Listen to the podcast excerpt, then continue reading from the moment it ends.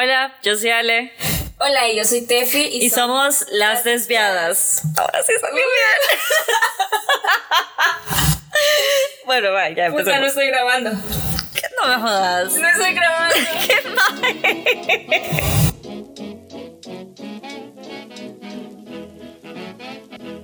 Hola, yo soy Ale. Y yo soy Tefe y somos Las Desviadas. Este es nuestro primer episodio de nuestro podcast y estamos súper, súper nerviosas. Pero hemos decidido de que para empezar las cosas bien hay que primero abrirnos con todo para que ustedes nos conozcan. Entonces, el primer episodio vamos a hablar sobre el coming out. Más que ahora viene el Pride, es súper importante. Creo que nos parece súper on point hablar de este tema eh, del salir del closet, así que queremos romper el closet con ustedes. No solamente queremos salir, queremos romperlo, romper todos esos estereotipos de salir del closet. Así que básicamente vamos a estar hablando este día de nuestra forma en la que salimos del closet nuestras experiencias, nuestros pros y contras desde que salimos del closet, también eh, sobre los prejuicios que se tienen de salir del closet y qué más sale. La verdad es que todo lo que se nos ocurra con salir del closet va a ser una conversación bien chill. vamos a concluir si realmente es importante salir del closet, pues. Entonces vamos a preguntarnos eso al final y también eh, vamos a dejar un espacio en nuestras redes sociales para que nos comenten lo que ustedes quieran respecto al tema. Así que empecemos, Alejandra. ¿Cómo fue tu salida del closet? Bueno, yo cuando la primera vez que salí del closet eh, le conté a, unos, a un amigo que estaba fuera del país porque quería como lo que menos me llegase a afectar posible. Entonces él era como súper buena onda, era bien chill, tenía mente abierta y no estaba aquí, que era lo más importante. Decidiste hacerse la, la salida del closet internacional. Basically, ajá. Oh my gosh. Ajá. Entonces, bueno, la cosa es de que él estaba viviendo allá y ya tenía como había cambiado su perspectiva del mundo completamente, entonces fue como you are perfect. Y nada, además de que era de mis amigos más cercanos, entonces tampoco tenía el miedo de que le fuera a contar a alguien más o algo así, ¿verdad? Entonces, nada, le llamé por Skype y le dije, como tengo algo importante que decirte. Y así súper dramático, tan, tan, casi que ponía música de fondo para contarle. y eh, le dije, nada, en aquel entonces salía como bisexual. Ok, eso es tan típico de las chavas bueno, yo realmente directamente yo dije, no, es que yo no soy bisexual. I'm a fucking stereotype, I know. Yo, yo de primera fue como que no, yo soy, a mí me gustan las mujeres. Y no, no, no pasé por este proceso de que muchas, muchas lesbianas pasan, o al menos muchas de las que conozco, de que, de que primero salen abiertamente como bisexual y después se dan cuenta, which is fine, cada quien tiene su proceso. Este entonces después ya dicen, no, realmente soy lesbiana. Ya, pues me siento juzgada. No, no o sea, realmente está bien, pues, pero es súper, me parece como un nicho súper importante de que muchas niñas hacen eso. No sé si funciona con los niños gays. Mm, no creo, porque creo que entre los hombres gay es más raro que se vean como bisexuales a que se vean como gays. Bueno, nos comentan los hombres gays que estén en las desviadas, por favor. Sí, porque, o sea, aquí expertas, ¿verdad? solo somos expertas en otras cosas. Chuca.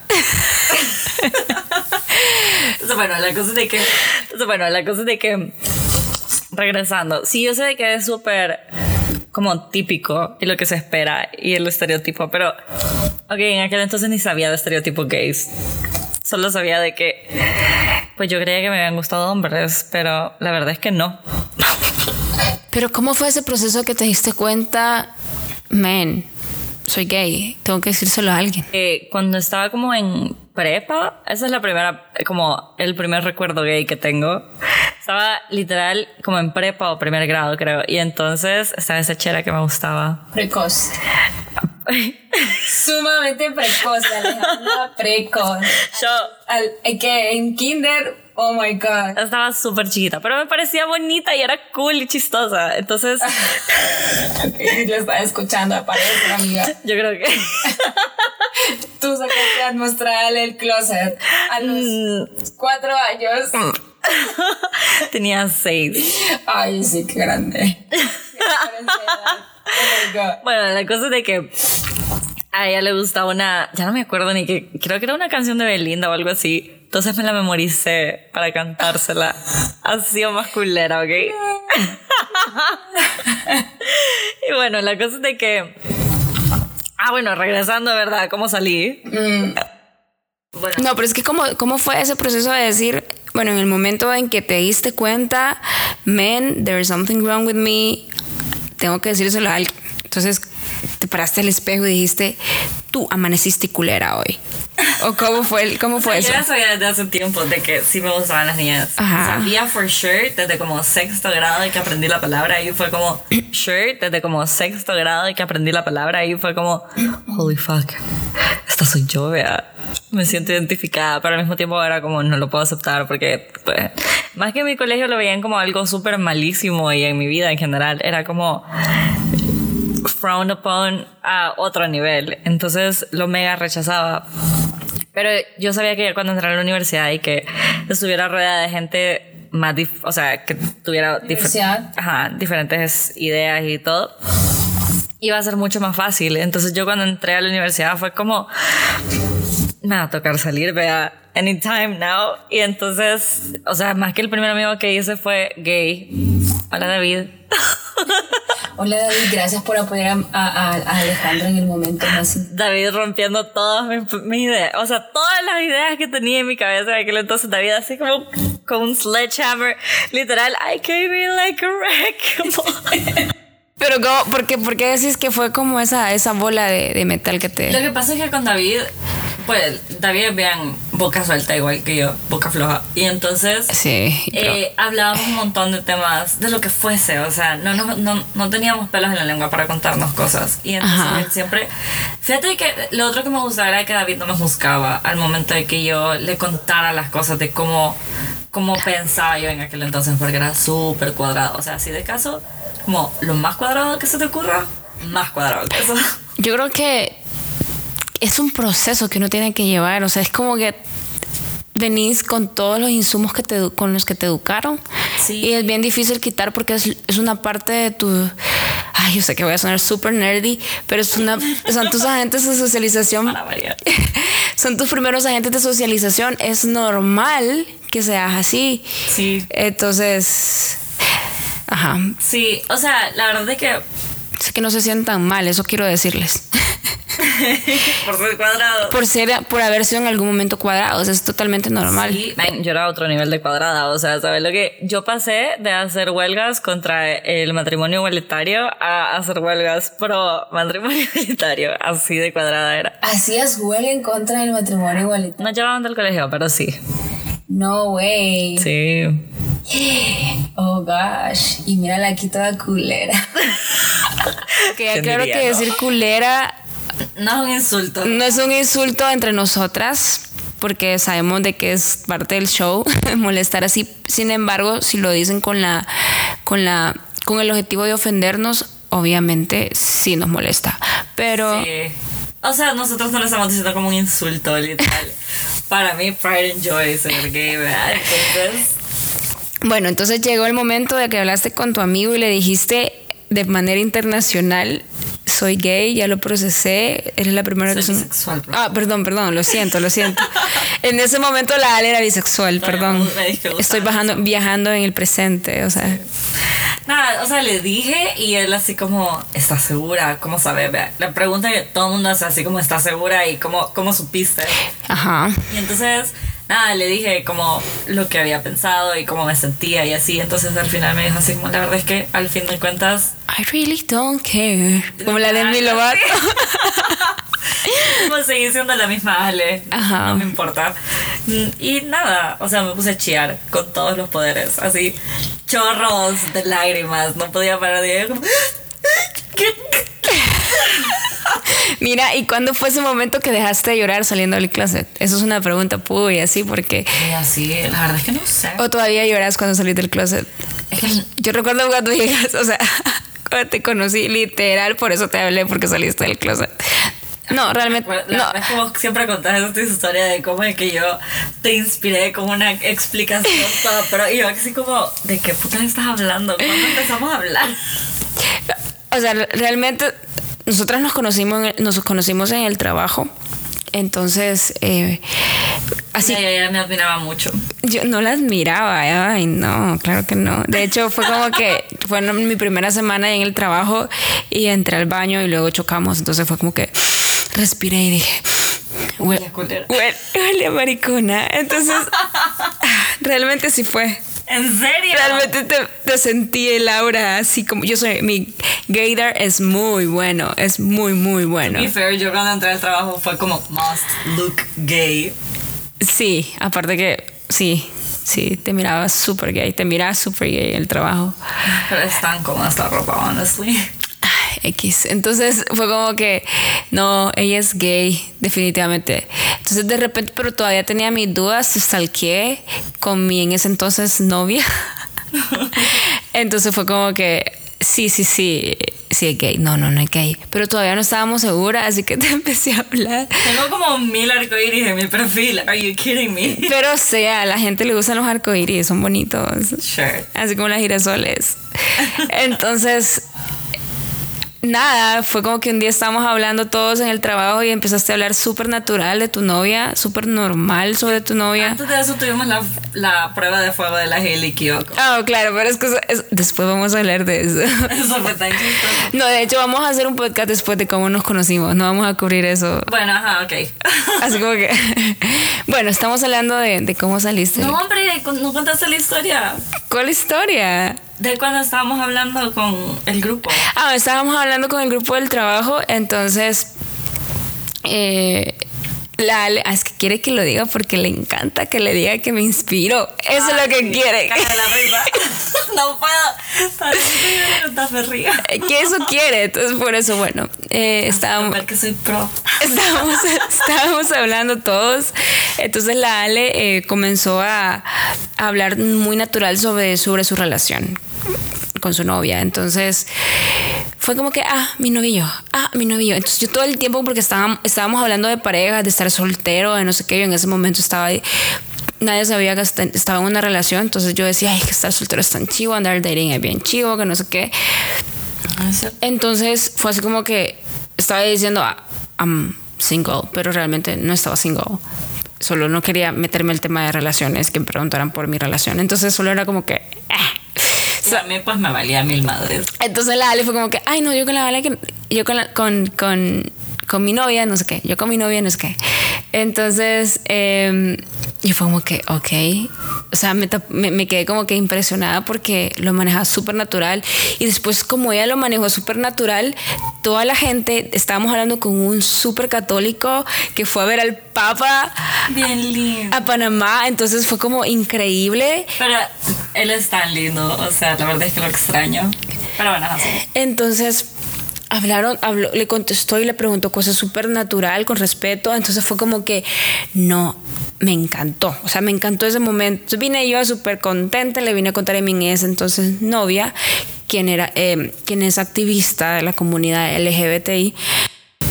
Tenés que darle algo, entonces le mandó pins. Ay, sí. Todavía lo tengo ahí en mi escritorio. Pero, o sea, yo le di el pin a la Ale como que si era una droga, niña. Era en contrabando, así, así, la verdad que llegué al trabajo y entonces no había nadie, ¿verdad? Solo estábamos ya todos porque habíamos llegado temprano y de repente solo voy viendo que la tele así como, Ale, ¿cómo buy some drugs? no, pero así como, te mandan algo y yo como, el que vea, y entonces solo dijo, tenés un pin y yo como, ay, gracias, sé". Con la bandera arcoíris. Sí, era del colectivo, súper bonito, ahí lo tengo. Entonces fue como que me dijiste, ¿y esto? Ah, ah yo sí. Me acuerdo. Ay, yo así como que es la primera vez que lo se lo decía, así que lo quería decir con súper propiedad, hasta lo dije lento. Entonces fue como que, sí, entonces fue, sí. Entonces fue como que mi novia me lo te lo manda. Y fue así como que, Así que enunciando las palabras, mi novia. Ajá, exacto. Entonces fue como que vos te quedaste como, ¿qué? Y yo, No entendí, por favor, me repetís. ¿tú, ¿tú qué me dices todavía? Eso es una malvada. Yo, Just making sure. y yo, mi novia. Ah. Ah. Entonces fue como que, ¿en serio? ¿Y cuánto? Y ya empezamos a hablar. Y pues ahora estamos aquí. Y pues, we're friends. Entonces así fue como, como, o sea, ¿Cómo llegaste hasta eso, Ale? ¿Cómo llegaste hasta el punto de hablar tan natural del tema? O sea, de, de salir del closet tan natural todo el tiempo. Porque vos sabes que yo no soy así, vamos a hablar de eso. Pero contame, ¿cómo llegaste hasta este punto de dejar de llorar? Pues ya no sé, la verdad. Mm, es que, ¿sabes? Siento que solo lloraba con las personas que... No es por ser una onda, pero con las personas que me importaban. O sea que nosotros no le importamos, but it's okay. It's okay. O sea, ¿sabes?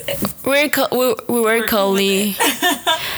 Eh, no, vaya, digamos con mi familia, todavía, digamos, el año pasado, creo, Con tus primos, con ¿verdad? mis primos. Ajá. Y lloraste. Sí, lloré, pero estaba abuela, así que todos estábamos llorando. ¿Y saben qué? Hablando de sus tristeza, tristezas, soy gay. No, no, él me dijo así como, vea que, vea que es tu novia, y yo como, sí. Es que yo te acepto, es que sos lo máximo. Me para el otro así como, gracias, que no sé qué. Y chillando así como, es que no tenés por qué preocupar. Ay, no, ya me voy a poner a llorar otra vez de la risa. Que estábamos toda verga. Yo no sé cómo es que nadie se tiró, porque estábamos en el roof Ok. de un edificio súper alto. Todo el mundo, el que estaba ahí, estaba tría verga. No sé cómo nadie le pasó nada. Ok. Estamos ahí todos juntos y empecé a decirles, y con ellos sí lloré, pero estaba bola. Pero con la gente, o sea, ya una vez le dije a todos mis amigos cercanos, ya no he vuelto a llorar con nadie. Pero porque, ¿sabes? Siento de que el que ellos me hayan aceptado me da como tranquilidad. Y ya no me preocupa si lo- a los demás no les gusta. Es como, bueno, si no te gusta, pues ni modo, socala. Claro, si no te gusta, your business. Ajá. Es tu problema, no es el mío. Mm, Quisiera tener esa actitud. en serio, soy demasiado eh, estresante, no sé, paranoica, como me dijiste hace hace poco, para, para, para, para no pensar en lo que la gente piensa de mí. Ah, bueno, ¿y vos? Bueno, mi salida del closet primero, cuando me di cuenta que, so- que yo era gay, básicamente uno, uno todo el tiempo lo sabe, pues, o sea, es como... Sí, en realidad es más de aceptarlo que de saber. Exacto, todo el tiempo, o sea, sentís, bueno, desde pequeña sentía como que todo el tiempo tenía mucha afinidad con las mujeres, desde pequeña, desde pequeña, y mi mamá se, daba cuenta. O sea, yo solo jugaba con niñas, con los niños no mucho, jugaba a las muñecas, entonces jugaba con las niñas todavía, juego a las muñecas. Ay, no, son. Pero eh, jugaba con las, con las muñecas y era como, no sé, o sea, toda, mi infancia fue bien bonita, entonces no, no, no había mucha, mucha, o sea, o sea, como generalmente se tiene el estereotipo de que, de que sos gay y que tenés que verte súper, súper, eh, bueno, sos una mujer lesbiana y Tienes que es- expresarte de una forma. Ajá, tenés, debes de tener una expresión de género súper masculina. Entonces, yo realmente no, todo el tiempo jugaba así juegos socialmente para niñas. ¿En serio? Y todo el tiempo. Lo, lo más masculino que, que, que hice fue que estaba en el equipo de básquetbol y de fútbol. Wow, qué machota. Pero era, o sea, era de las que, ah, entonces, ¡Ay, la pelota! no, no, no, si le hacía frente, era delantera, querida. Ah, wow. Bueno, entonces, eh, básicamente, básicamente eso. Yo, o sea, obviamente por, por ser parte de un matrimonio súper, súper católico, mi familia es sumamente católica. Yo servía en la iglesia de mi adolescencia, era catequista. Me gustaba ir a la iglesia. Yo leía la Biblia todas las noches. ¿En serio? Todo mayo rezaba el rosario con mi familia en Ah, no, familia. lo hacía yo. O sea, No con mi familia, pero sí lo nosotros todos, en la casa en la noche, Oh. lo rezábamos, todavía lo reza mi mamá con mis hermanos. Pero, o sea, era como parte de, eh, rezábamos el rosario y luego nos abrazábamos y luego comíamos. O sea, era una cosa de bien, mi familia es sumamente católica y cuadrada. Entonces, fue mucho más difícil para mí entender, no entender, sino que aceptarme. Yo, en serio, como era tan católica, yo le decía a Dios, no quiero ser gay. O sea, quítame esto. ¿Y ahora? Ahora es, no quiero dejar de ser gay. No, porque obviamente no puedo. Pero, pero es como, no, o sea, realmente es bien heavy porque tiene mucha incidencia tu cultura, tu familia. Lo que ves, cómo Ajá. te habla de eso. Entonces llega a afectar tanto en tu autoestima porque yo pasaba días enteros deprimida, triste, mi mamá no se daba cuenta, nadie se daba cuenta porque yo realmente no quería hacer que yo quería dejar, pero, pero eso es otra historia. Entonces me empezó a gustar, o sea, siete de las historias, pues, pero me empezó a gustar una chava eh, un montón cuando era mi super crush en el... eh, ahora que ya no, es mi, ya no es mi crush porque ya, vea, Ya fue superada. no fue superada. Mi crush, que supuestamente era mi crush en la adolescencia, hace como dos años que regresé, me besó y topamos. Oh my God. Entonces ella me buscó, querida. Qué raro. Fue súper extraño, pero fue como nos estábamos besando y en mi mente, no puedo creer que la estoy besando, es mi sueño frustrado de mi pubertad. Yo creo Mis sueños húmedos se deben a ella. o sea, Sancho. Ah, huevo. Entonces era como que, ¿en serio? Entonces fue como me empezó a gustar demasiado esta chava. Yo me levantaba en las mañanas y decía, esto no está bien, me está gustando de más. Entonces fue cuando empecé a tener crisis de ya no quiero sentir nada por ella, porque yo le echaba la culpa a mi, mi homosexualidad, a que ella me gustaba demasiado porque era mi amiga, era mi súper amiga y que por eso, juela, estaba tan enamorada y me había acostumbrado tanto. Yo me daba terapia psicológica, entonces decía, me había acostumbrado tanto a su compañía de que, de que yo pensaba que yo estaba enamorada de ella. Ajá, ¿No has pensado de que quizás ella tenía los mismos pensamientos ahora que ya toparon? Sí. y luego hablamos de eso al respecto. Ahorita ya no está en el país, pero Y sí los tenía.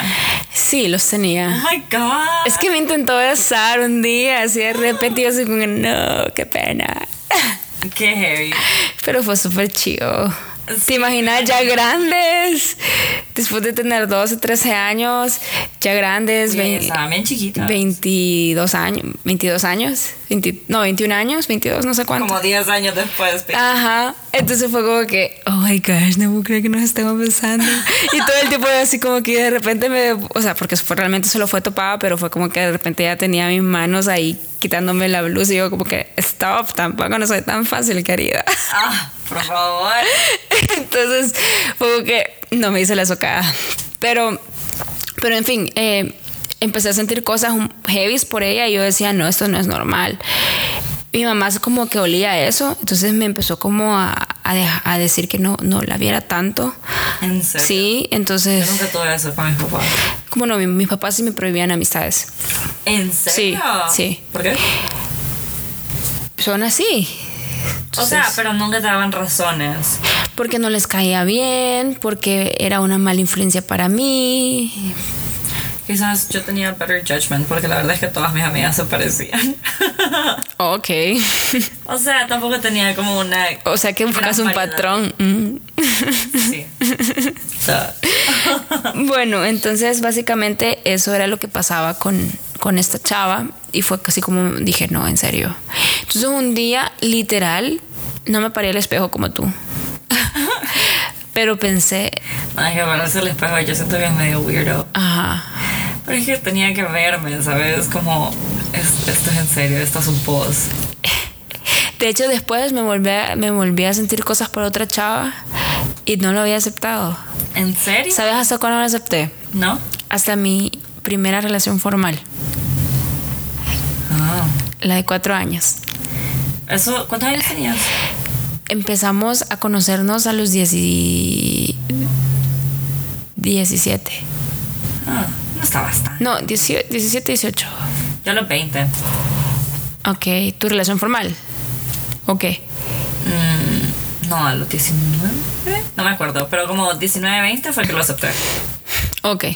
Bueno, el punto es de que antes de mi relación formal estaba esta chava, la segunda, cuando dije, ok, there's something wrong with me, me superpuse mal, entonces le dije a una amiga eh, que es de, de donde yo soy, entonces íbamos a visitar a nuestros papás y de la universidad había tenido un parcial, me había ido mal, la, la, la, entonces fue como que todo mi mundo se estaba cayendo y me había peleado con la bicha. Entonces, ajá, todo el mundo se estaba cayendo mi primer año en la universidad. Qué drama. Ajá, entonces fue como que, nada, íbamos a ir un fin de semana a la casa de nuestros papás y, y ya le dije, mira, tengo que contarte algo. Sé que tú me estás escuchando, así que tú sabes que tú eres la primera persona que salí del closet. Tan, tan, tan.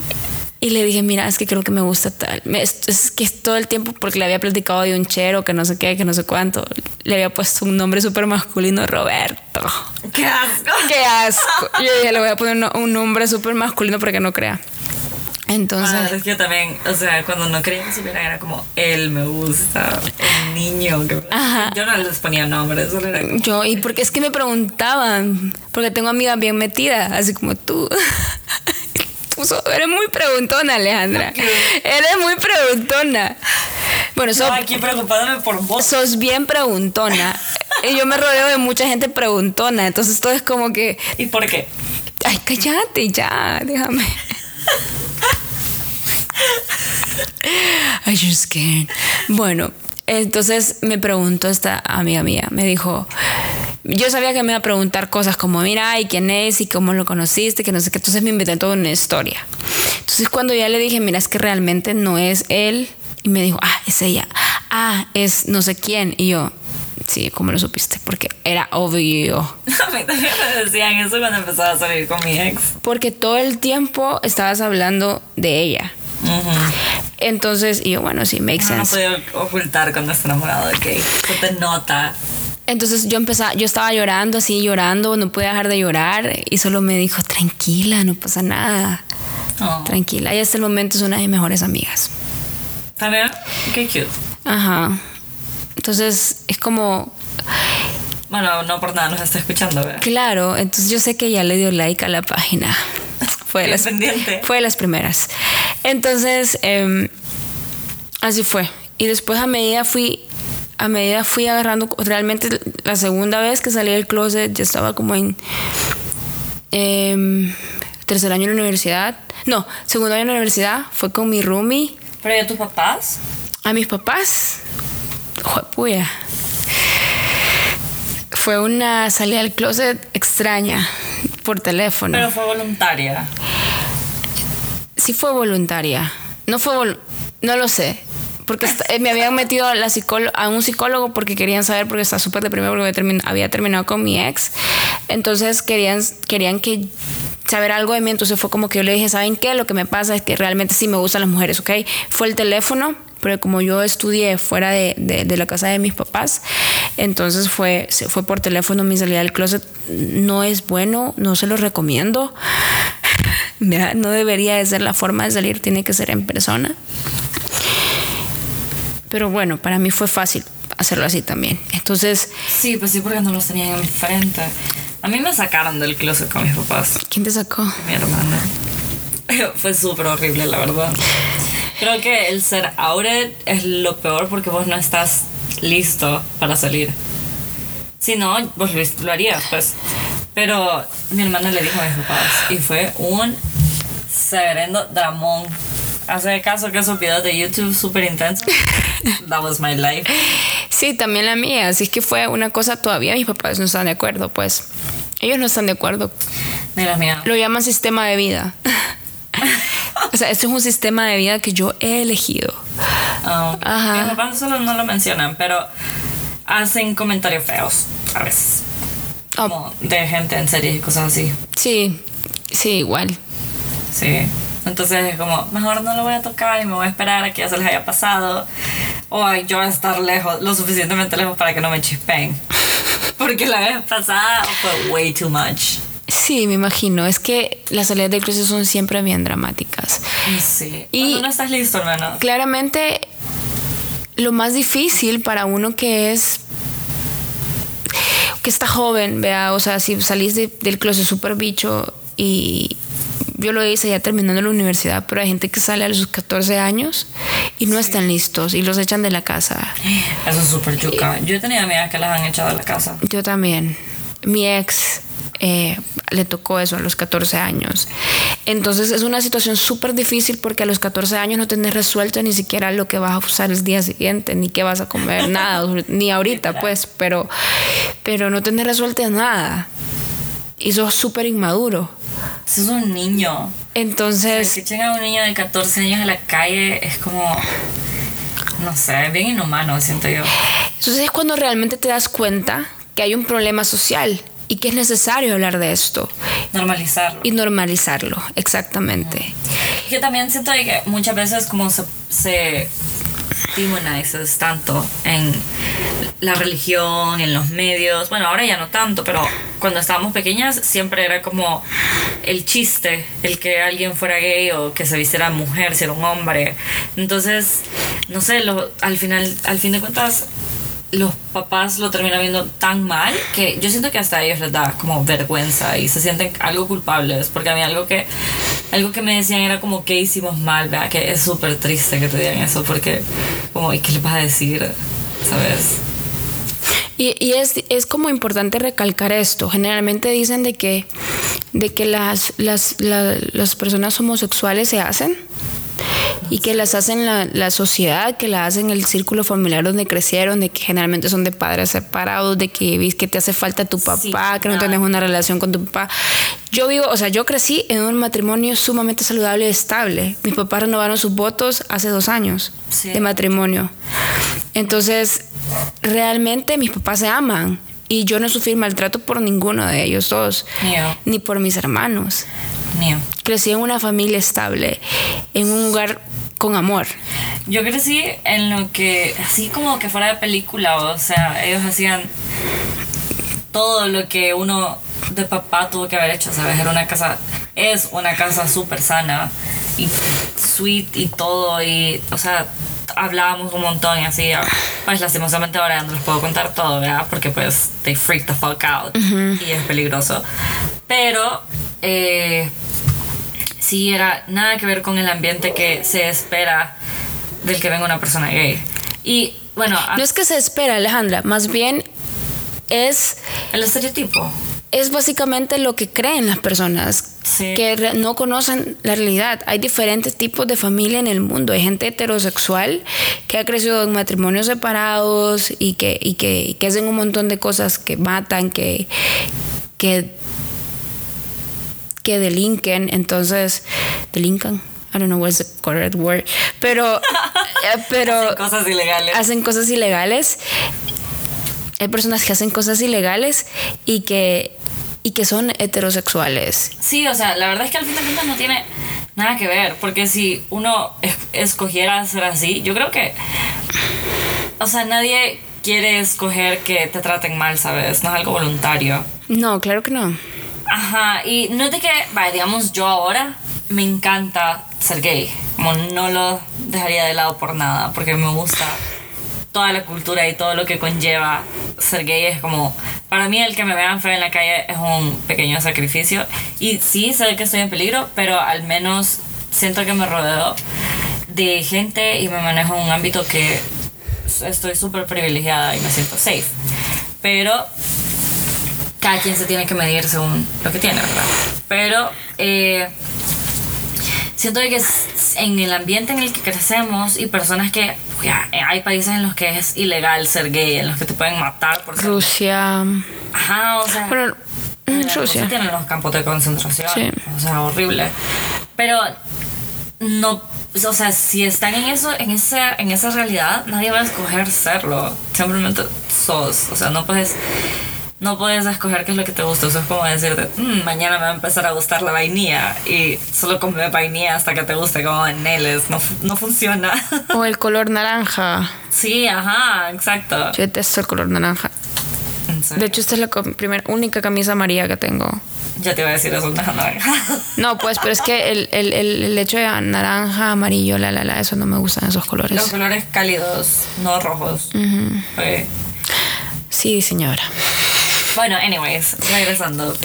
Entonces, bueno, definitivamente eh, eh, existen un montón de prejuicios, un montón de, mm, de cosas con referente a tu salida del closet y con referente a tu origen por tu homosexual, homosexualidad.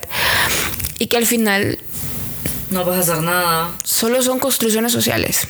Sí, solo son construcciones sociales. Y es, es bien yuca, porque bueno, vos también creciste en un ambiente súper católico como yo. Y obviamente sabes como el punto de vista conservador. claro, claro, claro. O sea, bueno, yo ya les conté de que yo iba a hacer huelga contra el matrimonio igualitario, ¿verdad? Like fucking genius. Yo ya les conté que rezaba para dejar de ser gay. Ay, sí, so sad. Yo nunca recé para dejar de ser Yo sí, niña, hacía penitencia, en serio. ¿En Yo era, yo soy, yo soy muy creyente todavía del, del, del Divino Niño Jesús. Ajá. Entonces, y hay una novena de- del Divino Niño, que de hecho siempre regalo novenas a alguien que, que se va a viajar porque me gusta leerlas. Entonces, yo rezaba mis novenas al Divino Niño para dejar de pensar en la chava. Literal. es como que... Eso sí está ahí como, "Puta, esta niña solo, just take it, take it, bitch. Y cada vez que rezaba eso, así como, más te lo voy a meter en la cabeza. Dios, ¿verdad? Así como que yo te acepto como eres. Ajá, soltala, así te hice. Natural, querida. Ah, bueno, yo nunca rezaba para dejar de ser gay porque la verdad es que en mis épocas más católicas simplemente era como, no, no lo soy. No, yo no sé de qué estás hablando. ¿Qué son esos pensamientos así? Fondo más enterrado de mi mente. Con él es bye, zafo. Thank you, next. Ah, claro. Pero bueno, como es que hemos crecido en ambientes súper conservadores, es bien heavy porque la gente conservadora de verdad cree que está haciendo lo correcto. O sea, yo creía que era una enfermedad y que así vas a ayudar a la gente. Sí. La terapia y cosas así, pero en realidad la terapia es horrible. O sea, yo fui a terapia y...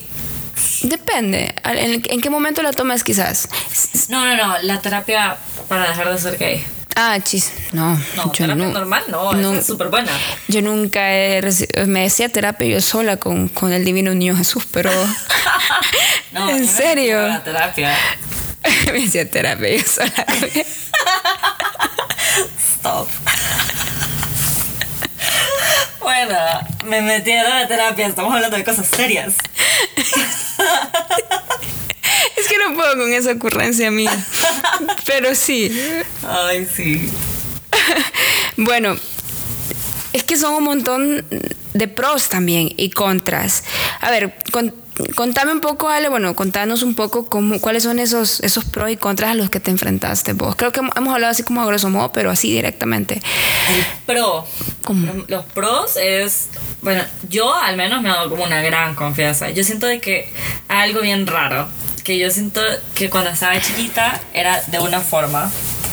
Y era bien yo. Yo me sentía bien. Yo, Ale, natural. Claro. Ajá, cuando estaba chiquita. Y feliz. Y feliz. Independientemente, independientemente que hicieras en tu vida, si jugaras, si no jugaras, si hacías tareas, si hacías planas o no, Era eras, feliz. eras feliz, claro. Ajá. Y después llegué como a la adolescencia y me empezó a importar mucho como el que dirán. Y era como, tengo que ser de esta forma porque si no voy a hacer esto que la gente dice que conlleva. ¿Sabes? Como, eh, no, no voy a irme de fiesta porque van a decir que soy una puta. Cosas así. Era, acuérdate que de dónde vengo, vea, como... Sí, el contexto decían. donde venimos. contexto. Entonces, bueno, era como un contexto súper negativo que me implantaban un montón de ideas con las que ahora ya no comparto. Pero siento de que traté de encajar en un en un espacio en el que yo no cabía. No sé si, o sea, yo trataba de ser súper femenina y pintarme las uñas y arreglarme el pelo y maquillarme. Y no te puedo explicar lo incómodo que es estarse arreglando uno y que ni siquiera le guste cómo terminas y todo el mundo, te ves tan bonita. Y yo como, por la puta odio cómo estoy vestida. Y es súper básico, pero al fin de cuentas siento de que no lograba ser yo totalmente. Y entonces ya cuando empecé como a salir del closet y aceptar que pues ni modo me gustaban las mujeres, me empecé a sentir como me sentía de chiquita. Entonces, o sea, ajá, a veces cuando empezaba a salir siempre pensaba así como mi yo de chiquita estaría súper orgullosa. Entonces, ajá, esa como confianza y paz. Eso los misma. pros. Es un mega pro. Porque igual me ha dado como. Me hace sentir más como el, el interactuar con otra gente. Por ejemplo, me siento mucho más. Tú. Holgada, yo, ajá. Y. ¿Qué más? Ah, bueno, lo otro que es súper cool es que le puedo contar todo a la gente que me importa. O sea, a mis amigos. Como saben de mis parejas, las puedo llevar a cualquier cosa, de cualquier salida y es súper chill. Solo son como alguien más del grupo. Y eso es rico. Porque es bien incómodo como estar escondiendo con quién está saliendo. ¿Y los contras? pues contras tengo un montón, pero mainly porque no estoy fully out, porque no le puedo contar las cosas a mis papás. Por ejemplo, eso. Ok, es- you're fully out. Pero, Yo estoy fully out con el mundo, menos mis papás. exacto, eso es lo que sucede. Ajá, eso es lo que sucede con, con la familia que, que no te acepta porque al final se pierden muchas cosas importantes de tu vida. Se pierden tantas cosas importantes. O sea, ahora iba pensando porque esta va a ser la primera vez que yo voy a ir al Pride. Estoy tan emocionada. Y se, tan- así tengo el culito. Yo nunca he ido al Pride tampoco. Y aún no sé si voy a ir. Ay, pero no importa, cada quien va a su propio paso. Pero bueno, la cosa es de que estaba, estoy súper nerviosa por ir porque, no sé si, si me ven papá o algo así, vea. Pero bueno, la cosa es de que estoy emocionada y al mismo tiempo estoy nerviosa y quisiera como poder contarles, ¿sabes? De que estoy emocionada de ir, que estoy haciendo este, este podcast, que estoy trabajando con una revista LGTBI, que ah, tengo una novia súper cool. Cosas así, ¿sabes? Pero al fin de cuentas no puedo contarles nada de eso. Entonces ellos saben que estoy estudiando, que trabajo, que salgo con mis amigos, pero no saben como de qué platico en el trabajo, por ejemplo. O cuando salgo con mis amigos tampoco saben quiénes van. Saben de qué van los de siempre. Los, los que conocen desde que estoy chiquita. Ajá. Pero se pierden de cosas mucho más importantes. O sea, Mucho más. es que esto es lo que es lo que resulta de quieras o no a nosotros se nos quitan un montón de etapas, la adolescencia. Uf. Se nos quita la adolescencia porque nos toca vivir la adolescencia tardía, la mayoría de, de personas homosexuales. Sí, y es bien loco porque después vos estás a los 20 loqueando como que tenés 14 y tus amigos como que... que Ajá, o te estás enamorando o estás... A lo estúpido. Ajá. Legit, a lo estúpido. Entonces, y es como, ¿por qué? Porque no lo pudiste ser a los 14 años. Sí, y aunque lo criticabas de chiquita, o sea, la verdad es que una cosa es, es verlo y otra cosa es vivirlo. Otra de las desventajas, creo yo, súper fuerte es eso de que de que uno quisiera pedir un consejo, no cagarla tanto a los papás que estuvieran en los momentos realmente importantes, cuando te rompen el corazón por primera vez. O sea, a mí, pues, cuando estaba muy enamorada de mi primera relación, este, me hicieron el, el- el corazón picadillos, así picadillos. Ya ni siquiera podía recoger los pedazos. Ya ni ni pedazos creo que ni todavía se ha reconstruido. Sí. Entonces, porque realmente yo le entregué todo mi alma, mi cuerpo, mi corazón, todo. Mi cuerpo. Énfasis en el cuerpo. Entonces, cuando eso pasó, fue cuando mis papás me pusieron al psicólogo. Entonces dijeron, there's something wrong with her. Pero no les podía decir. Exacto. que- Ay, sí. Entonces fue cuando yo les dije, soy gay. Entonces ellos pensaron que yo estaba mal porque mi problema es que soy gay. Sí.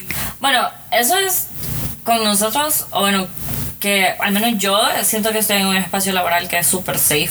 Son súper. O sea, yo puedo hablar abiertamente de que, heck, tengo un pin de la bandera gay en mi escritorio, pues le vale madre. Y yo se lo di. Sí. Y yo hablo abiertamente de mi pareja, o sea, súper chill. Hasta hemos organizado para ir al desfile con mis amigas del trabajo. Pero para otra gente, o sea, yo he escuchado de gente que los han despedido del trabajo por ser gay. Y Creo que nuestro rubro, Alejandra, porque, sí, porque estamos en el rubro de la publicidad y todo esto del, mer- del mercadeo, entonces es como que la mayoría son weirdos. todos son raritos. entonces, we can be weirdos together. Ajá, cabal. Como es un, es un ámbito medio creativo, entonces todos son raros y seamos raros juntos, felices. Ajá, entonces no es que se- ser gay es raro, pues, pero, o sea, Cada quien tiene su maña. ah, Sí. entonces esos serían tus, tus contras, familia. O sea, en realidad, al fin de cuenta, de cuenta, el contra más grande es que no te acepten. Porque, vaya, eh, otra cosa es que, pues, por supuesto, digamos, todas mis amigas del colegio que eran súper conservadoras. Ah, bueno, sí, a la gran puta, se me había ido. Pero perdí a mi mejor amiga cuando salí del closet. Sí, interesting. Eso es como tu contra. Men, ese fue un mega contra todavía. To this day tengo PTSD de esas cosas. Como a veces solo voy en el carro teniendo un día súper normal, tranquilo. Y de repente algo pasa y me acuerdo de ese momento en el que fue como, bueno, ya no vamos a ser amigas. Y empiezo así a echar con todo, con todo, con todo. Y esa es la peor reacción que he recibido cuando ha salido del closet. que te diga ya no quiero ser tu amiga. No, no, no. O sea, ese fue como el final, ¿vea? Pero obviamente. You're still friends. No. No, you're not. No, cuando te digo que perdí a mi mejor amiga, literal. So no era tu mejor amiga. Yo sé. Entonces no la digas, no le digas mejor amiga. Mejor O sea- amigas son las que tenés ahorita. Heavy. Yo, pa- mentira, mentira. No, men, este año, la que sí es mi mejor amiga actualmente, la de verdad. eh, estaba yo planeando, ¿verdad? Ir al parque con mis amigas del trabajo, no le había dicho a nadie, solo como la mano del trabajo, como sí, voy a ir. Súper chill. Y de la nada me escribe mi chera, como, hey, ¿cuándo es el Pride? ¿A qué hora es? Quiero ir con vos. Yo, Eso me pasa a mí. Yo estoy atada porque mi mejor amiga y su novio quieren ir por primera vez. Entonces quieren acompañarme y me dicen yo quiero ir contigo. O sea, queremos ir contigo. Entonces estoy que no sé cómo decirles, no sé si voy a ir. sí, Queridos.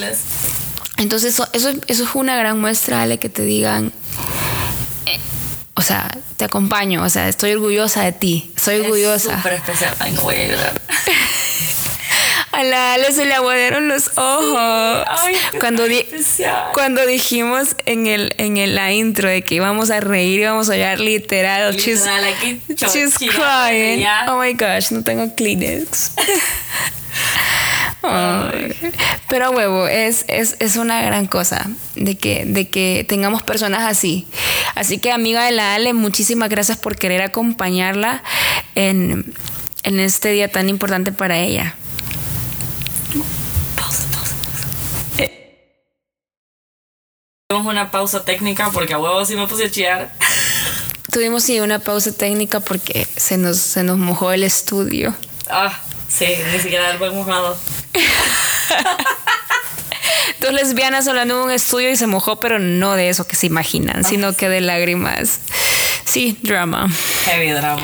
Pero es normal, porque este, estos temas son son son super touching. Creo que no me nos van a dejar mentir. O sea, nos revuelve un montón de emociones recordar todo lo que hemos pasado y hasta el momento, hasta, o sea, hasta dónde estamos y cómo he- hemos llegado a aceptarnos tanto que hemos decidido hacer un podcast y decirlo públicamente. Somos lesbianas y hemos pasado por esto en You're Not Alone y le podemos ayudar en lo que necesiten y tienen un espacio para expresar lo que sienten, para hablar de temas que no pueden hablar con su familia, que no pueden hablar con sus amigos. Entonces, por eso hemos creado las desviadas. Bueno, Porque, y también para eso es el Pride.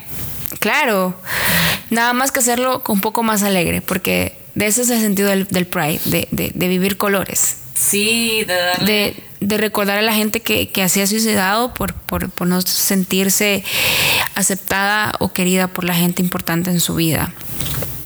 Así que eh, desviémonos juntos de temas. Ah, bueno. Tenía que, tenía que meter un poco el eslogan. Bueno, ¿cuáles son tus pros y tus contras? ok, mis pros y mis contras. Básicamente voy a hacer como súper resumido esto. Eh, mis pros, que cada vez que salgo del closet, me parece súper, súper importante, súper como un, como un fact. Porque cada vez que yo le digo a alguien, I'm gay, me vuelvo súper chera esa persona. En serio. Es Es just- como una prueba de fuego. es una prueba de fuego para mí. Y creo que se, re- eh, se, se debe a que con mis papás mi relación se terminó de, o sea, realmente no tenemos una buena relación. Entonces, que eso básicamente fue uno de mis contras. No tenemos una buena relación, entonces yo no puedo decirles dónde, o sea, dónde estoy, con quién estoy, porque incluso si estoy con cheras, es como, ¿y quién es ella? ¿Y quién es qué? Ah, que odiaba eso. Entonces, me siento fiscalizada. Entonces, a cierto punto es, eh, mi relación con mis papás se ha vuelto mucho más complicada.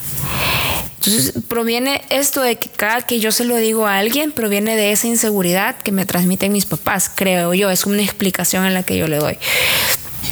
Pero, pero sí, es como que yo le digo a alguien, soy gay y de repente somos súper amigos. Pues sí, porque si vos lo sentís como una parte tan importante, es como estás compartiendo. Más que vos no le decís a todo el mundo. Exacto. A mí es como. Ale y yo somos, Buenas. somos Venus y Marte. Ajá. Somos súper diferentes, son planetas súper diferentes. Sí. Entonces, es como. Ale es super free, le dice a todo el mundo, I'm gay, bitches, and I don't care. Y yo. Sí, la gente hablando de sus parejas, como, ah, sí, yo con mi novia, no sé qué. Y todo el mundo como que, wait, es su novia. Y es como que sí, que no sé qué, es súper normal. Y yo como que, ah, yo con mi pareja, o sea, no digo novio o novi- novia, sino que digo mi pareja o en mi relación, o sea, siempre busco este tipo de, Que de, nadie sepa, basically. de sujetos. de sujetos no tan obvios. Entonces, por eso es que generalmente la gente dice que yo soy bien misteriosa, porque no comparto todo. Sí, yo digo que soy bien perra, pero. Tú me conociste en otro contexto que no vamos a entrar a detalles. Ah, pero, pero, pero sí, entonces a medida yo le comparto a la gente eso de que soy, de que soy homosexual y que me gustan las mujeres, eh, se vuelven súper amigos míos. Entonces es un pro súper importante. Eh, otro de los pro es que me ha servido a conocerme mucho más sí, same. y a valorar la diversidad del mundo. Uf, tanto. Ajá. Tanto. A eso, bueno, esta es como la tercera vez que grabamos este podcast. Entonces, en vez anterior, en, las, en nuestras desviadas, Y nuestras desviadas de tantos podcasts. Nuestras pláticas desviadas hasta llegar a este. Ajá. Eh, habíamos mencionado de que algo que tenía súper chido la comunidad LGTBI era que te invitaba a ver otras otras problemáticas internacionales y te interesabas porque era como veías otras minorías aparte de la tuya y tratabas de ver, o sea, al menos yo me he vuelto más involucrada y era lo que te decía, de que si yo fuera hetero estaría como ciega a cientos de realidades que ahora conozco. Pero porque al ser LGTBI, me met- bueno, primero que me metí a investigar, yo estudié para ser gay, el título ahí en marca académica. Sí, me lo va, me vas a explicar, me vas a dar un taller porque aparentemente yo no soy lo suficientemente. y que yo, va, Gay. como no quería ser rude cuando entré a la universidad. Entonces me puse a estudiar mucho sobre lo que era ser gay, lo, lo que significaba ser LGTBI, así. Y fue cuando empecé a ver de que me sentía mucho más identificada. Entonces, eh, después, ya cuando lo acepté, obviamente la comunidad se preocupa por muchas otras cosas, como el racismo, se preocupa por los derechos de la mujer. Las personas de color, aunque. Realmente, yo acabo de leer hace, hace, hace poco, eh, ahora antes de que, de, que, de que grabáramos, vi un post que decía. eh, la, la diversidad sexual o la, o, la, o la diversidad de género está sobrevalorada, entre comillas. Y decía, en mi país no hay racismo. Eh, y un montón de frases así. Entonces al final decía, eh, dude, aunque no te afecta, o sea, no puedes explicar o decir algo que no te afecta porque vos no sabes Cabal. cuánto hay parte de esa minoría. Por ejemplo, aquí la minoría la- es la minoría étnica indígena. Sí. Por un montón de sucesos históricos, Maximiliano Martínez, la, la cosa de los Un indígenas. montón de cosas, la verdad. Entonces, pero vamos a entrar a hablar de historia. Sí, ahorita no, por favor, en menos de política en mm, política que ni siquiera tiene que ver con el LGTBI ahorita. Yo sé, yo sé, pero vos sabes cómo soy. Yo sé. Entonces, eh, me- lo que quiero decir es que de que hay un montón de diversidad y no solo diversidad sexual, sino que diversidad de colores, de paletas de colores, diversidad de formas de pensar y al- de vida. exacto, de familias. es increíble. Y es algo intrínseco en la sociedad. No podemos ser todos iguales, Sí. porque si no, qué aburrido fuera el mundo, ¿me entendés? Sí, qué pinche hueva. Las feministas que son feministas, los que son machistas, los que son no sé qué. Ok, hay que todo hacerlo con medida. Sin embargo, es- parte de nuestra sociedad ser tan cambiantes, ser tan diversos, porque eso somos. Y si no nos amamos con nuestra diversidad, ¿cuál es el punto? Sí, y lo bonito de la comunidad es que, bah, digamos, yo cuando te dije que no tenía mucho de dónde escoger de mis amigas era porque yo sentía que en mi mundo conservador todos eran iguales, todas las familias se parecían, todos tenían hermanos que se comportaban iguales, las conversaciones eran las mismas, veíamos las mismas cosas. Al fin de cuentas, éramos como fotocopias de la misma persona. Y cuando ya empecé a ver más sobre la comunidad LGTBI, ves tantos colores de vida, de gente, de formas de pensar. Hay gente que estudia tantas cosas, es increíble, el mundo es enormísimo. Y creo que, al menos yo, sin la comunidad y sin tener las ganas de decir, tengo que ver qué tanta diversidad hay allá afuera y por qué hay tantas letras, no, no sabría de todo lo que hay estaría en mi cubito, en mi burbujita. Y eso es, bien feliz en claro, eso es una ventaja súper importante, es una ventaja súper importante que nos permite, que nos permite ser parte de la diversidad sexual. Todos somos parte de la diversidad sexual, hasta los, los heteros, queridos, o sea, ustedes son parte todavía. Eh, no es que estamos diciendo que los heteros no tengan una apertura de mente, ¿ok? Para nada. Hay muchas personas, o sea, realmente los heteros, me encanta conocer gente heterosexual que entiende cómo es el mambo, que entiende esto de la diversidad y que de que, de que son parte de la diversidad. Bueno, algo que queremos hacer en este podcast, la verdad, es tener conversaciones con gente con diferentes puntos de vista. Y a pesar de que hay heteros, hay heteros que esa- o sea, la verdad es que gente es gente, al fin de cuentas. No importa si sos hetero, gay, asexual, lo que se te dé la pinche gana. Pero al fin de cuentas, cada quien es un mundo. Entonces, bueno, aquí vamos a invitar a gente que tiene puntos de vista conservadores y liberales. Porque, pues, las desviadas, la, el punto es escuchar esa diversidad. Y tener un, un punto neutro, que no, nos, que no nos permita alejarnos de un lado y solo estarnos de un lado y pese a que somos mujeres homosexuales, solo defender los derechos de las personas homosexuales. O sea, no es que tengamos derechos por ser homosexuales diferentes. O sea, no, es que- ah. no es que tenemos derechos diferentes por ser homosexuales, sino que tenemos los mismos derechos todos y que por tener una diversidad diferente se nos, se nos discriminan esos derechos. Sí, o sea, al fin de cuentas, bueno, eh, Tefi y yo tenemos el, la suerte de que pues hemos podido ver los dos lados literalmente de la misma moneda y nos gusta poder compartir eso con los demás. Entonces para eso es este podcast, para que podamos ver ambos lados de la moneda en un solo lugar de una forma súper tranquila. Porque, bueno, yo, al menos a mí, me causa un severo problema el ver insultarse a ambos lados. Me enoja, pero porque a mí me, yo quiero tanto a los dos lados. Es que exacto, o sea, ¿cuál es el punto de estar peleando por algo que simplemente somos y ya?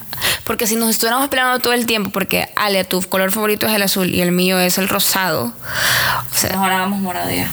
uh. esto no se puede decir al aire. No, pero huevo, mejor hagamos morados y hagamos un podcast. Sí, cabal. A huevo. Bueno, pero nos salimos otra vez. Ah, bueno, regresando. Entonces, ¿cuál era la siguiente pregunta? Eh, estábamos hablando de los pros y contras. No, pero ya después de eso. ¿Qué va? La pregunta final, pero me faltó. Ah, ah perdón, discúlpame. sí, ¿cuáles contras? La Ale no quiere que cuente mi vida. Ay, ya lo vi. siento. Este, no. Es que como vos no lloras, no tiene chiste. Claro que sí, lo que pasa es que ya voy a chillar, espérate. No he llegado a esa parte. Relájate. Resulta de que uno de, de otro de los otro de los contras como más importantes para mí es que el hecho de estar o ser parte de la diversidad sexual me alejó mucho de mis creencias religiosas y de la religión, o sea, más que todo de la iglesia. No de las creencias en sí. Ajá, sino que de la iglesia, mi círculo de amigos de la iglesia, la gente de la iglesia. Yo voy a misa cada que puedo, cada que voy de visita a la, a la casa de mis papás, porque es parte de, de ellos hacerlo. Entonces, de ellos y pues parte mía también, porque yo crecí en, ese, en esa cultura y yo no voy a dejar de ser eh, católica. Pese a que no esté de acuerdo con muchas cosas de la iglesia, pero no voy a dejar de ser católica porque es parte de mí, de lo que soy y de, de la manera en la que me eduqué.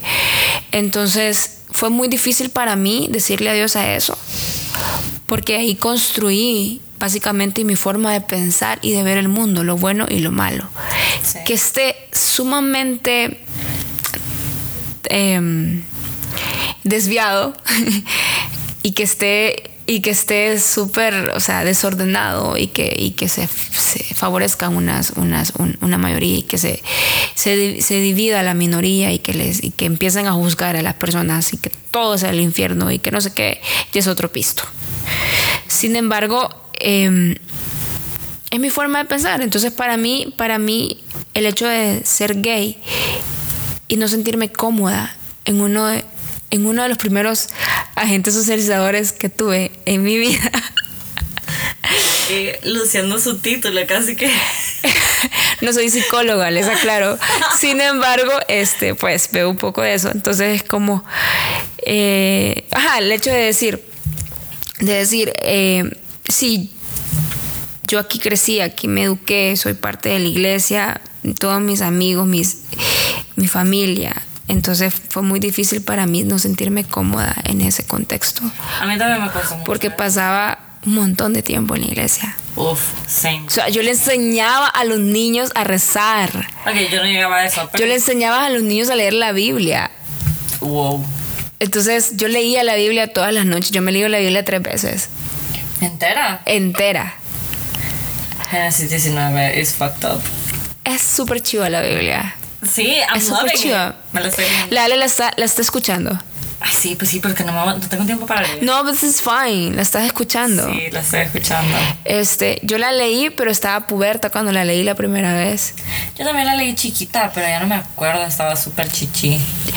Entonces, eso, de que, de que, de que ha sido muy difícil para mí eso, mi familia, mi religión. Ujú. Y evitar contarles un montón de cosas y compartirles un montón de cosas. Y básicamente ser yo contra el mundo. Sí, a mí también, o sea, yo también me alejé de la iglesia. Yo creo que, bueno, si hay gente de mi colegio escuchándome, de seguro se acuerdan de cómo yo llegaba saltando a las clases diciéndole a la gente que fuéramos a misa. Que había iglesia en mi colegio. Entonces, todos los días estaba en misa y yo todos los días iba a misa y me confesaba todas las semanas. Y yo rezaba. Pobre sacerdote. Ay, es que vi una niña padre y me gustó, padre, me Ya gustó. te dije de que esa parte de mí era totalmente ignorada por mi consciente. Solo mi subconsciente Le iba a decir al padre, ay, he mentido. Sí, cosas así. Una vez, o sea, es que me ponían las penitencias más estúpidas porque en realidad no Tres padres nuestros, tres de María. Típico. Pero bueno, la cosa es que ya cuando empecé a aceptarme un poco más, sí me alejé más de la iglesia porque sentía más la agresión. Pero ¿no crees que es súper importante esto de decirlo de que, de que si las iglesias fueran más amigables en tratar el tema de la homosexualidad, posiblemente hay la mayoría, o sea, hay un montón de gente gay en este país que es súper, súper cristiana y súper, súper devota.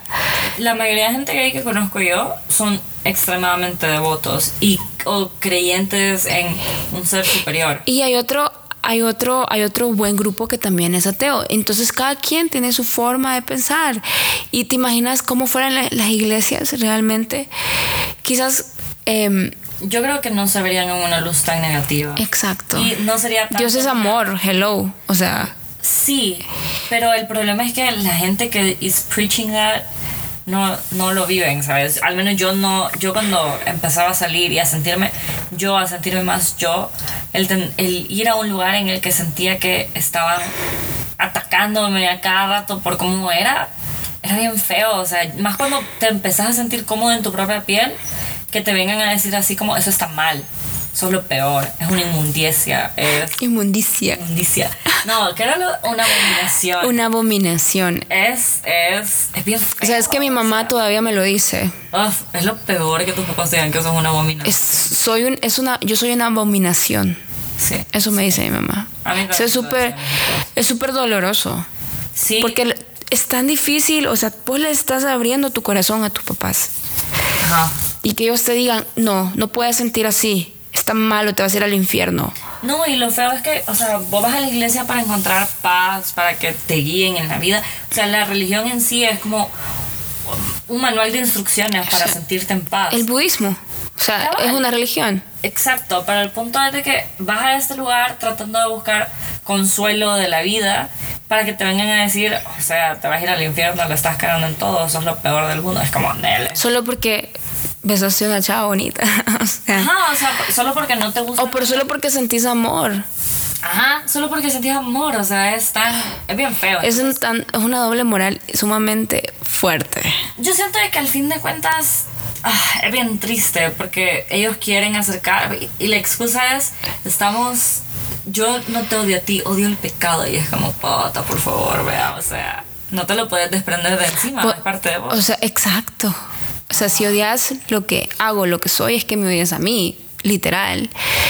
No, lo, no llegaría a ese punto porque odiar que alguien mate, ¿verdad? Pero no necesariamente odio a la persona. Claro que sí o sí. Si mata, bueno, al menos si es un familiar, no lo sé.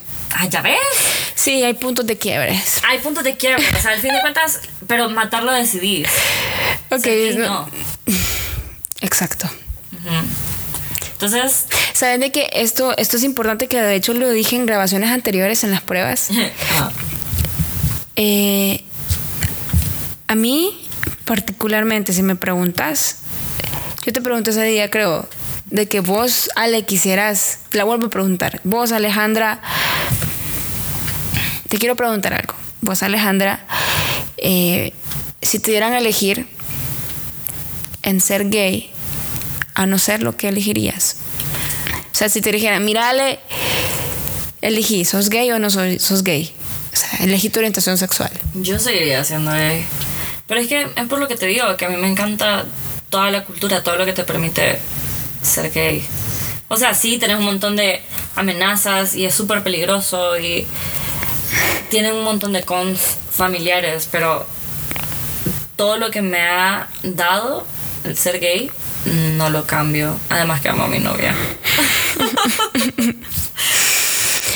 Yo, si me preguntaran, si yo decidiera, o sea, yo, yo realmente pidiera no ser gay. ¿Sabes por qué? La vida fuera más fácil de heterosexual. Eh, sí, sería más fácil. No, no estoy diciendo que su vida es súper sencilla. Pero Cada quien, tiene, fácil. cada quien tiene problemas diferentes. Pero, tú, dent- o sea, tenemos los problemas normales de todas personas. O sea, somos como todas personas. Tenemos problemas en el trabajo, en relaciones, los mismos problemas familiares. Y sumarle a eso discriminación a tu vida y respeto. Sumarle a eso falta de confianza. O sea, sumarle a todos los, los problemas que tiene uno en la vida, más todo ese tipo de antivalores que te van acompañando cada vez que salís del closet. Al fin de cuentas siento yo que el ser gay no es el problema. O sea, Es la sociedad. es el rechazo, ajá. El, lo que la otra gente dice. Pero, o sea, ser gay es súper rico.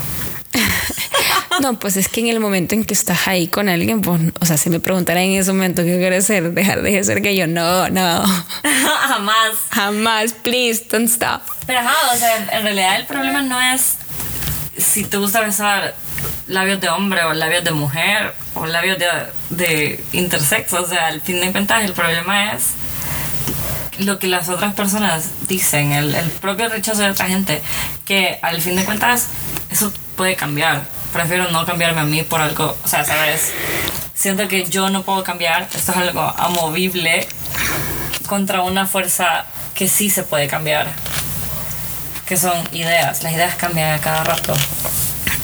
El ser humano es cambiante. Sí, la sexualidad es fluida, pero al menos yo me siento bien siendo lesbiana, muchas gracias. Thank you. Next question. Bueno, pero a todo esto que hemos hablado de los prejuicios, de los pros, los contras, de lo difícil que ha sido para nosotros y nuestra familia, nuestra religión, que si yo decidiera, yo realmente sí decidiera ser, ser heterosexual. Es que actualmente es muchísimo más fácil. Eh, pero a todo eso, ¿crees, Alejandra? ¿Vos qué pensás? ¿Crees que, que es necesario decir soy gay todo el tiempo? Porque es una, es una, es una pregunta, hago el paréntesis grande, es una pregunta porque todo el mundo dice, ¿por qué tienen que estar haciendo fiesta? Para que el desfile. Ajá, pero contanos. Contanos tu percepción, porque vos sabes mi percepción y ya la voy a decir, pero a ver. Yo creo, desde mi punto de vista, para mí al menos, creo que siento que para mí es importante decírselo a las otras personas porque, a mí me ha costado llegar aquí. O sea, es como validarme y aceptarme a diario. Y el, el decir así soy y es como, bueno, si te gusta, pues qué bueno y si no, pues ni modo, pero así soy yo. Entonces, para mí es como un badge of honor el sentirme cómoda conmigo misma. Entonces, yo, a mí no me importa, yo lo digo a diestra y siniestra, vos sabés. Yo sé, yo sé, yo sé. Pero siento de que hay gente que, que no se siente cómoda y que no le ve la necesidad y siento que that's fine too. O sea, porque no vas a estar forzando que alguien ande por ahí diciendo su sexualidad solo porque vos te sentís orgullosa. Como hay gente que no se siente cómoda con que sepan de su vida personal en general. Y hay gente que dice que ¿para qué? Si la sexualidad es mi pedo, no es el pedo de otra gente. Y eso está bien también, o sea, al fin de cuentas siento que depende mucho de cada quien. Que si lo vas a, a decir al, a los mil vientos o te lo vas a quedar vos. Pero ¿por qué, por qué, por qué crees que es necesario? El pride. Y todo esto de decir soy gay. En realidad es para normalizar. O sea, porque hay tantos prejuicios y hay tantas ideas falsas que se han ido construyendo por años que tenemos que ir destruyendo. O sea, nos toca a nosotros venir y decir, no, no es así. O sea, soy, soy, o sea, un- una en cuatro personas en el mundo son gays. Eso quiere decir que el 25% de la población es gay. Gay, sin contar asexual, bisexual, Transexual. lesbianas, transexuales. O sea, hay tantas sexualidades, hay tantos tipos de expresión de género, hay tantos géneros. Y el pensar que todo el mundo es hetero y cis y que eso es lo- la única normalidad, por favor, o sea, es una tontera. Entonces es el demostrar al mundo que hay, hay más colores y sabores de los que se pueden imaginar, no es solo azul y rosado. Entonces, en ese sentido sí es importante, pero al fin de cuentas Es decisión de cada persona. es decisión de cada persona. ajá. Pero los que queremos gritar a los cuatro vientos, pues gritemos más duro. Hagamos bulla por los que quieren estar callados. Bueno, ¿Vos qué bueno. eh, yo, vos sabes que yo pienso de que, de que si cada, esto es una decisión individual. Sin embargo, yo, yo, yo no veo la necesidad. Ya ves, ajá, o sea, eh, that's fine too. ¿Por qué? Porque cada persona se siente libre a su manera. Eh, Cada persona piensa a su, a su forma de ser. Entonces, yo sé que quizás me puedo llevar a la mitad, más de la mitad de la comunidad gay en este momento en contra de lo que estoy diciendo. Sin embargo, para mí nunca ha sido sumamente importante decir soy gay a primera instancia en ningún momento Ujú. Como, no como yo. ni en el trabajo, ni en mis, con, con mis compañeros, ni con mis amigos. De hecho, soy muy selectiva con todo el mundo, hasta con mis amistades. Entonces, mucho más para decirle algo tan personal. ¿Por qué? ¿Por qué creo esto? Los heterosexuales no viven todo el tiempo diciendo soy heterosexual. ¿Vea? Uno, ¿por qué? Porque no tienen la necesidad de serlo. No tienen la necesidad. Todo el mundo asume que Exacto. los que están alrededor son heterosexuales. Entonces, ¿yo por qué tengo que llegar diciendo... que todos a mi alrededor son gays, pero. Creo que voy a empezar a cambiar mi perspectiva del mundo. Entonces, cuando la gente sabe que yo soy gay, es como que, "Eh, en serio, pero no te ves gay. Ah, odio eso. Aunque a mí siempre me dicen, "Mm, sí, te ves culero. A mí me dicen, en serio, no pareces gay. Eh, o me dicen también como, este, pero vos te ves súper tranquila. O sea, como que ser gay es ser andar jodiendo todo el tiempo. Sí, Cuando realmente, o sea, yo soy gay, soy una come libros. sí, you're a nerd. Entonces, pero eso no quiere decir porque sea come libros soy tranquila, bebés. Ah, ok. Estoy molestando. That took a turn. Zero to a hundred en nada. No, no, no estoy molestando, pero, pero o sea, acá, o sea, siempre, siempre la gente dice esto, pero el hecho de que yo crea que no es necesario es porque yo tengo, no, no me siento con la necesidad de estarlo diciendo. Yo quisiera simplemente no llamar la atención con mi orientación sexual y luego compartírselo a la gente que, que, que, que piense. Importa. Exacto, que piense que sea importante. Ahora, sí creo de que entre más personas digan su orientación sexual, se va a ir normalizando la diversidad sexual. Sí, o sea, La diversidad de identidades sexuales, la diversidad identidad de género. de identidad, perdón, de género, sí fue un mm, flachazo ahí, me equivoqué. Ajá, de identidad de género, de orientaciones sexuales. Y, y bueno, o sea, entre más, más y más y más personas se van uniendo a esta cadena o a esta forma de decir soy gay, que de hecho esa es la primera, ¿sabes cuándo se hizo la primera marcha en el país? La primera marcha gay. 1995. Exacto. Y se hizo por primera vez el año que yo nas que nosotras nacimos. Entonces, Vayan del arcoíris desde bebés. no, 95, sos 95. Sí, claro. Ajá. Entonces, es como, o sea, es una nueva generación, ¿me entendés? Sí, más que la Gen Z dicen de que son más gays que los millennials. Nos están comiendo el mandado. Se pelan. No Ay, tienen ni 20 años Espérate, en tierra. cuando- vamos a hacer las futuras sugar, baby- sugar, sugar, Sugar mamas de esa generación. Así que queridas, sigan comiendo sus vegetales. Ok. I'm gonna wait for you and get experience for you.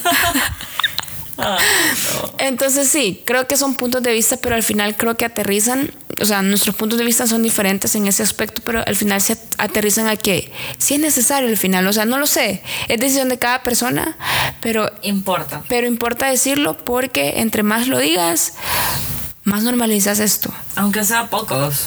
O sea, con que lo digas. Exacto. O que te lo digas a ti mismo. Es un gran Ah, que avance. aceptes vos mismo es muy importante. Eso es un gran paso. Yo creo que es el que más cuesta. Es el que dura más tiempo. A mí me tomó que 20 años a mí. a mí 18, años? 18, 19 años. Wow. Más de una década pensando en la misma tontera. Bueno, no, no pasa pensando en eso las dos décadas, ¿verdad? Pero igual. ¿Y no te, no te pasa que tenés flachazos de tu infancia y decís, puta, si a huevo era gay? Uf, sí, a cada rato. Es como que yo le tocaba las cinturas a mis amigas para levantarlas y yo. Yo no hacía eso, pero sí pienso algunas como mañas, ¿sabes? O sea, nunca me gustaron las Barbies, me gustaba jugar con los juguetes de niño. Yo sé que es un estereotipo, pero al fin de cuentas, tu expresión de género a veces es súper diferente. Ajá, bueno, en mi caso es súper diferente porque yo jugaba con muñecas, lavaba platos todavía con mi sobrina, pues. Entonces jugaba al, al té, jugaba un montón de cosas. Me pinto las uñas, o sea, ando, ando el- todo el tiempo con el manicure, el pedicure. Entonces es como que el hecho de que, de que yo sea así no quiere decir de que, de que sea más gay o menos gay. Que también incluso dentro de la, de la comunidad LGBTI se tiene este prejuicio de que si tú luces súper femenina siendo una mujer homosexual, siendo una mujer homosexual, eh, sos pasiva o activa. O sea, todavía, hay más etiquetas dentro de la comunidad. Uf, hay cientos. Pero yo, ¿sabes? El otro día me preguntaron que por qué habían tantos, que era absurdo, que no sé qué. Pero yo siento de que, o sea, solo son como formas más fáciles de expresar cómo te sentís. Y, ah, no sé, como que están pidiendo que dejen de ponerles nombres a los colores y cada día encontrás uno diferente. Bueno, El día que termines de encontrarlos, quizás, ¿verdad? Pero ajá, entonces. Ah, espero que, que esta filosofía, no, esta manera de filosofar que hemos tenido ahora en este podcast nuestra conversación aquí se nos alargó un poquito. Sí, pero vamos a venir con, con más temas. El siguiente tema vamos a hablar sobre la adolescencia tardía en las personas homosexuales.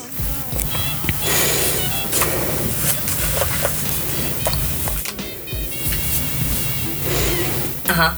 Entonces esperamos que, que les haya gustado.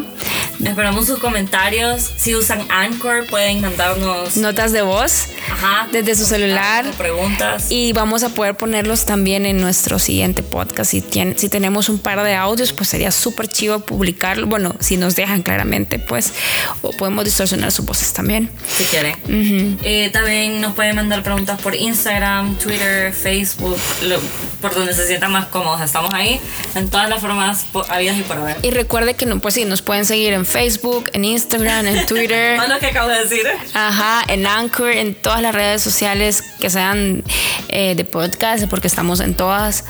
Así que eh, nada, espero que les haya gustado y esperamos que nos escuchen pronto y que sigamos recibiendo su feedback. Los esperamos en el Pride, amigos. Y bueno, nos vemos en el Pride. Un abrazo. a todos. Un abrazo a todos. Vístanse de colores este fin de semana. Porque es nuestro fin de semana, queridos. A disfrutar, a sentirnos orgullosos de los que somos, a sentirnos orgullosos de poderlo, de poder decirlo. Si tú eres heterosexual, sentirte orgulloso de tu amigo gay o sentirte orgulloso de la diversidad que existe en la sociedad. Re- recordemos que no, si no nos reivindicamos individualmente, ¿cuál es el cambio que vamos a hacer en la sociedad? Qué revolucionario, amiga. Los esperamos en el siguiente episodio de Las Desviadas. Bye.